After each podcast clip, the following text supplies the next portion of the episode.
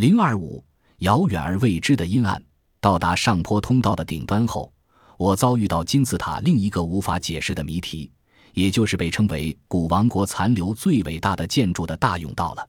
这一条继续以二十六度角往上延伸，最后几乎消失于上方幽暗大走廊，屋顶呈呈梁式的圆顶结构，令人印象深刻。然而，我无意立刻进入大甬道中，因为从这里有一条往南的平行岔路。三英尺九英寸高，一百二十七英尺长，可通往王后殿。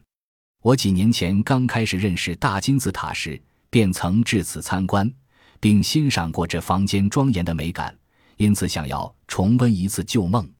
不幸，当我走到入口前几英尺，竟然发现前面立着暂时禁止进入的牌子。当时我并不知道王后殿禁止游客进入。是因为有一位德国的机器人专家鲁道夫·甘登贝林 （Rudolf Kantenbrink） 正在里面狭窄的空间中工作。受雇于埃及考古厅，甘登贝林于1993年3月初起便开始小心翼翼地操作着一台价值25万美元的高科技遥控迷你机器人乌普瓦特 （Apult） 在南侧狭窄的通气孔，因古埃及学者相信那是一个让空气进出的洞穴而得名。附近清除瓦砾。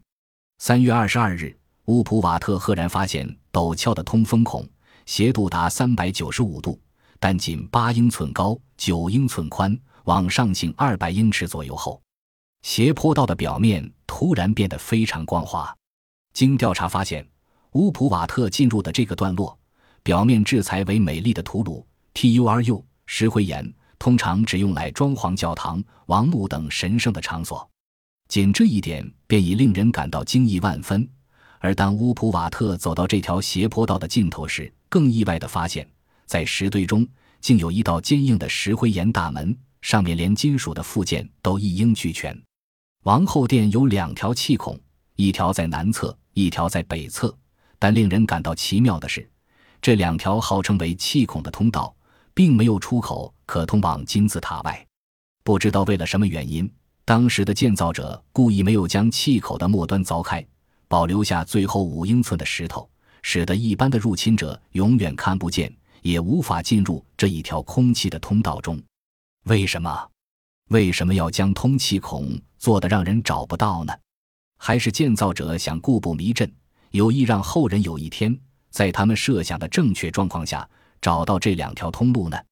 毕竟从一开始我们便发现。王后殿有两个非常明显的通气孔，贯穿金字塔南北的墙壁。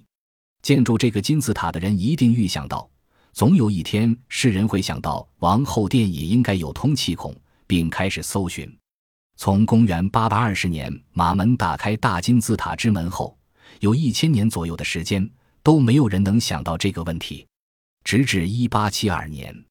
才有一位英国工程师，也是同济会秘密社团 Freemason。的团员韦恩·曼迪克森 （Wyman Dixon） 开始怀疑王殿既有通气孔，那么王后殿也应该有才是。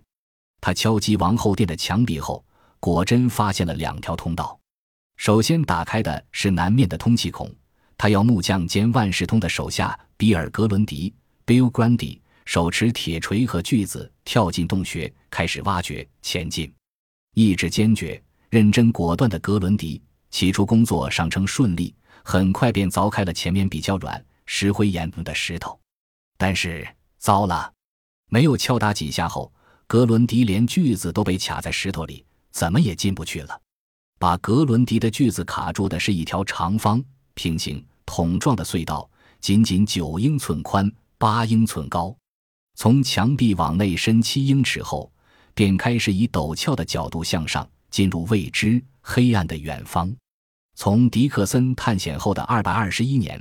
甘登贝森终于用机器人走进那未知黑暗的陡坡，利用最新的科技，满足了从一八七二年以来从未减弱的人类窥视本能。遥控机器人的照相机捕捉到的许多有趣镜头中，有一个尤其令人感到兴趣的是，在这通风口的末端有一条十九世纪制作的长金属棒。这显然是迪克森与他忠心耿耿的部属格伦迪秘密探测通风口的证据。想必，他们当时以为金字塔的建造者既然费了这么大的劲建造起一条通风口，又将它堵死的话，必定会在里面隐藏一些重要的、值得搜寻的东西，才会如此不遗余力地想要凿开那通风口。如果一开始我们便假设冥冥中有一种预设的力量，促使搜寻者行动，而让搜寻者万般努力后发现通道其实只是死路一条的话，那么这个假设便毫无意义了。还好，在搜寻活动遭遇到瓶颈时，甘登贝林果然又发现了一扇门，而且还是一扇铁闸吊拉门。不但金属附件俱全，门的下方还有一个令人感到迷惑的沟槽。从乌普瓦特照回来的影像，我们看到一个通向更深、更远、看不到底的黑洞。显然，又是一个邀诗人继续前进的请帖。从马门凿开大金字塔的中央隧道，进入内部的房间以来。诗人已经一再的收到类似的挑战帖，先是迪克森前来，成功的验证王后殿必定也暗藏有通风口的假设。接着，甘登贝林带着他的高科技机器人找到了通风口上有一扇门。下面我们必须要知道那扇门背后的秘密，不论它会带给我们失望或进一步探险的邀请。